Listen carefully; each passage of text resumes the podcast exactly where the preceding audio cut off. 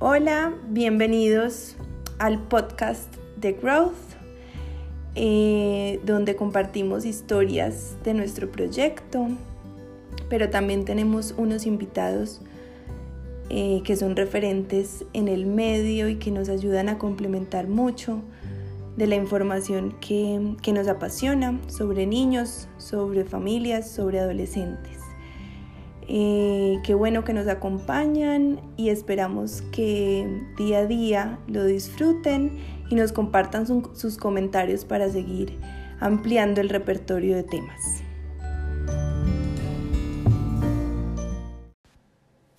Hola, soy Susana Vélez, psicóloga y cofundadora de Growth, magíster en psicología clínica con énfasis en familia, pareja y niños. Desde hace unos cinco años en Growth nos apasionamos por el sueño infantil. Hemos creado una manera de entender este proceso desde el momento en que nos dimos cuenta que no podemos verlo desde un momento aislado del neurodesarrollo y del vínculo. Es como parte de todo y no puede verse como un asunto que no se relaciona con cada acción de crianza que tomamos en la vida de nuestros hijos. Por eso hemos consultado y nos hemos inspirado desde diferentes referentes, expertos del comportamiento del cerebro en el momento en que dormimos, también de grandes em, estudios sobre cómo acompañar el momento en el que nuestros hijos nos necesitan a la hora de dormir para fortalecer la confianza entre padres e hijos y asimismo unas acciones prácticas para poder guiar a estos padres y elegir las mejores acciones de crianza en el momento del sueño infantil. Esos son los tres pilares que hoy hablaremos en este podcast. Cerebro, y sueño. Se pensaba que los niños empezaban a aprender a dormir a partir del nacimiento, pero este mito nos ha confundido. Hoy en día se sabe que los esquemas básicos del sueño ya comienzan a formarse antes de que el niño nazca. Desde el estado fetal, sobre todo a partir de ese tercer trimestre de gestación, ya hay momentos de vigilia y de sueño que son muy parecidos a los que tendrá el recién nacido. Es decir, ningún niño tiene que aprender a dormir porque él ya nace sabiendo dormir. Entonces la pregunta que nos hacen los padres es ¿cuándo aprenden a dormir como adultos? Esa sería la mejor pregunta. Y podríamos decir entonces que este es un proceso evolutivo, gradual, que necesita de tiempo porque necesita que las estructuras del cerebro se terminen de desarrollar. Sabemos que nuestros hijos nacen todavía con un cerebro inmaduro, alrededor del 25% del cerebro. Em, y entonces necesitan esos primeros años para que más porcentaje de esta estructura cerebral se desarrolle. Entonces es algo gradual. Se conocen estudios que demuestran que aparece el patrón de sueño alrededor del noveno mes, eh, pero que también cada bebé tiene su ritmo. Significa entonces que los primeros meses, más o menos hasta los cuatro meses, no hay un patrón claro de sueño. A los cuatro meses empieza este asunto de los ciclos, o sea, del reloj biológico, y este habla entonces de los ciclos vigilia-sueño, cuando están despiertos y cuando están dormidos. Y a partir de este mes, del cuarto mes, más o menos hasta el noveno, ya hay un, hay un inicio del patrón de sueño y en el año del primer año de nuestro hijo ya encontramos un patrón de sueño claro. ¿Qué significa un patrón de sueño? Hablamos entonces que nuestro hijo nace eh, con un sueño activo y un sueño tranquilo. Solo dos fases. Y va a necesitar alrededor de esos nueve meses o de los doce meses para consolidar cinco fases. Nace con dos, necesita desarrollar otras cuatro. Es decir, ese sueño tranquilo debe volverse cuatro fases que irán de la más liviana a la más profunda. Entonces nuestro hijo, desde que nace hasta el noveno mes o hasta el año, va a vivir momentos en que mm, tendrá micro despertares, que como adultos todos los tenemos, pero los sabemos manejar porque ya tenemos rutinas nocturnas que hacen que volvamos a conciliar nuestro sueño, nuestro hijo tendrá ese reto ese primer año y entonces necesitará de tiempo también porque alcanzar esas fases significa que sus estructuras cerebrales ya están preparadas para permanecer más tiempo dormido. Y hablamos de un tema de estructuras cerebrales porque el hipocampo, que es parte de nuestro cerebro, es muy pequeño cuando nacemos. Y es donde todos los recuerdos se acumulan. Pero nuestro hijo, como es tan pequeño ese hipocampo, va a necesitar despertarse más veces y dormir menos tiempo para poder recibir toda la información que tiene el mundo exterior, dormir y procesarla, volver a despertarse y volver a utilizar esa información que aprendió en los tiempos de vigilia. Es decir, esa actividad cerebral que tiene tanto en vigilia como cuando duerme, es importante vivirla de una manera muy frecuente con despertares y con momentos de vigilia para poder consolidar aprendizajes. Ese es un tema importante sobre este pilar del sueño y el cerebro, porque además nos hablan de los micro despertares como algo que el cerebro debe hacer, debe generar como espasmos, como gestos, como movimientos involuntarios, porque así el cerebro empieza a mapear qué es capaz de hacer su cuerpo, qué músculos tiene, qué movimientos sabe hacer y generar más conexiones neuronales. Todos sabemos que ese primer año y ese segundo año de vida es cuando más generamos y cuando son los picos más altos de conexiones neuronales. Entonces, nuestro hijo deberá tener esos micro despertares y en ocasiones despertarse y buscar entonces eh, consolidar que eh, tiene esas partes de los músculos, esas capacidades cognitivas y físicas, pero también asegurar que tiene a alguien al lado que lo cuida y que nada va a pasar si él está dormido. Vínculo y sueño. El vínculo es un hilito que va de corazón a corazón. Lo teníamos tan cerca de nuestro corazón a nuestro bebé y ya después del nacimiento, cada vez y con cada logro, como el gateo, el caminar, ir a la guardería, se irá desenvolviendo ese hilito. Pero ese hilito debe de debe irse fortaleciendo con cada acción que tomemos en la crianza. Entonces, en este asunto del sueño, debemos ser coherentes con no desenvolverlo muy rápido, ya que podría crear consecuencias y debilitar el hilito. Así lo nombramos en Growth al vínculo, un hilito que va de corazón a corazón. Y decimos que las necesidades nocturnas son igualmente importantes que las necesidades que pasan en el día.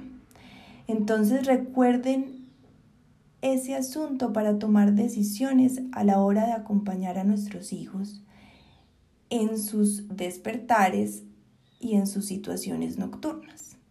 Entonces, mitos como el aislamiento de los bebés de las habitaciones de los padres, y responder demasiado rápido al llanto de ellos como algo que los va a mimar o les va a disminuir su independencia, no son ciertos.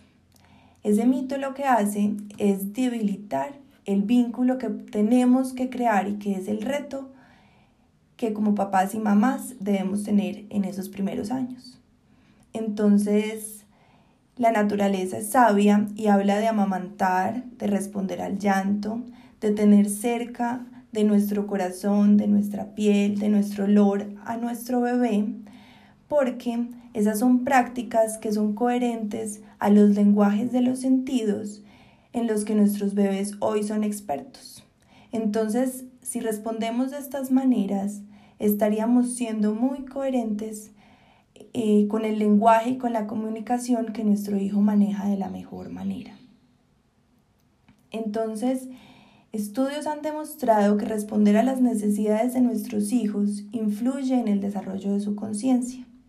Un tacto positivo genera una contención emocional, porque si sabían, la piel es el órgano más grande que tenemos y con esa contención nuestro bebé va a saber controlar sus impulsos y va a saber que hay una empatía y hay alguien afuera que lo puede ayudar.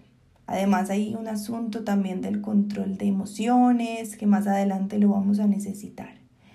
Entonces, estas prácticas basadas en los lenguajes de los sentidos serían las más coherentes para acompañar el sueño infantil.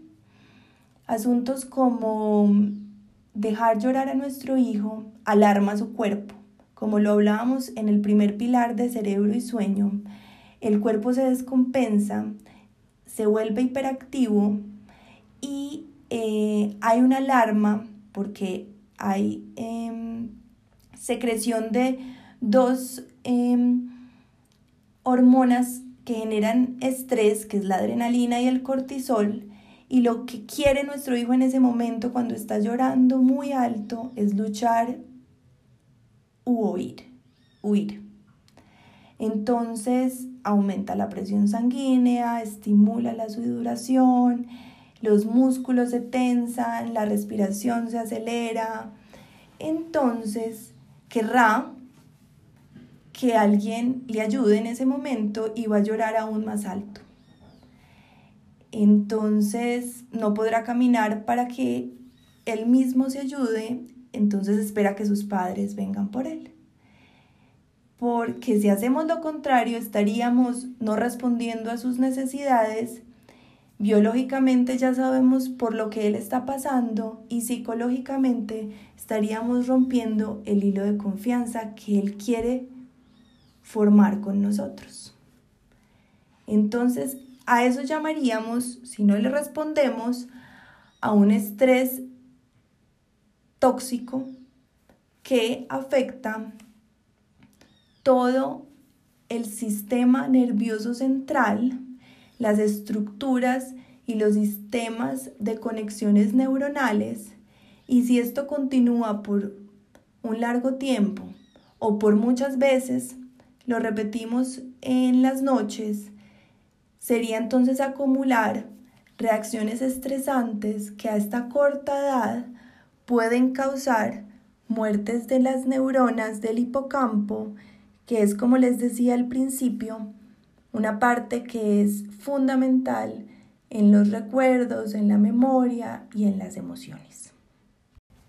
Entonces, ¿qué hacemos como padres en el acompañamiento del sueño infantil? un asunto tan importante en el neurodesarrollo y en el establecimiento del vínculo entre padres e hijos. Entonces filtremos nuestras acciones por esas acciones que estimulen las conexiones neuronales sanas, que generan oxitocina, que es la hormona del amor y del afecto, prácticas como el contacto físico, el masaje, el calor, eh, prácticas muy parecidas a las que ellos vivían en el vientre, como mecer, sostener y abrazar. Mecer porque ellos vivían en un medio acuoso, entonces todo el tiempo estaban con movimientos em, muy parecidos a los que genera mecer a los hijos. Eh, también sostenerlo porque en el medio en el que vivían eh, no pesaba su cuerpo, sino que era una sensación como de flotar. Entonces sostenerlos en brazos de vez en cuando también podría generar mucho mayor bienestar y abrazarlos porque cerca a nuestro corazón y a nuestro calor pueden regular más fácil su temperatura y conciliar el sueño. Les voy a hablar sobre cuatro momentos em, segmentados por la edad de nuestros hijos y los padres que ellos necesitarían en ese momento. De los 0 a los 3 meses, el sueño es mucho más prolongado, se necesita para consolidar mucho más los aprendizajes, hay menos despertares, pero entonces necesitamos unos padres cercanos que consoliden eh, el proceso de lactancia de manera exitosa, que estén alrededor eh, de sus hijos para atender sus necesidades y poderlas leer con mayor facilidad. De los 4 a los 7 meses van a disminuir esas horas de sueño y van a presentarse mayores novedades como el ingreso de la madre al trabajo, la alimentación complementaria, los logros motrices como el sentarse, eh, los indicios del gateo. Entonces el sueño va a necesitar padres flexibles porque pueden existir los despertares, recuerden que de los 7 a los 7 de los 4 a los 7 meses todavía no hay patrones de sueño consolidados, entonces las fases del sueño aún se están estableciendo y pueden aparecer los micro despertares. Entonces, prácticas de conciliación como el arrullo, el mecer, el baño nocturno, identificar cuáles disfruta más nuestro hijo y sobre todo ser flexibles, cambiarlas cuando ya nos damos cuenta que no las disfruta. Eh, en tercer lugar, de los 8 meses a los 2 años, 60% de los niños presentan despertares nocturnos porque en esta edad alcanzan muchos logros, caminar, hablar, les nacen los dientes, el control de esfínteres, la socialización. Es decir, necesitan padres atentos para acompañarlos a dormir de manera tranquila y que ese ambiente sea eh, propicio, eh, lleno de respeto, para entonces lo que podemos hacer es retornar rutinas que nos servían, pero también Em, generar ambientes seguros en el día para que ellos procesen el sueño de una manera más tranquila. Y por de cuarto hablaríamos de los 2 a los 6 años.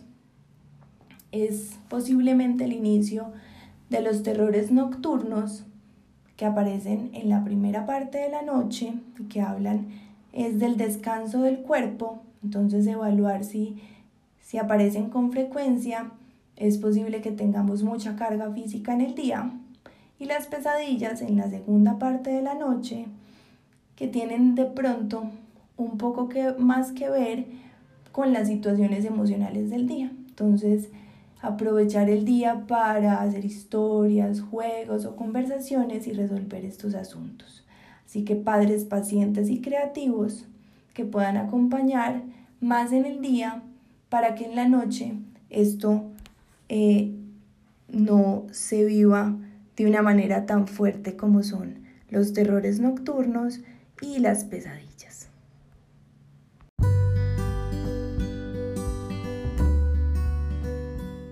Agradecemos a todos por estarnos escuchando, estarnos siguiendo y recomendarnos. Eh, estamos dispuestos a seguir acompañándolos a tomar las mejores decisiones en crianza.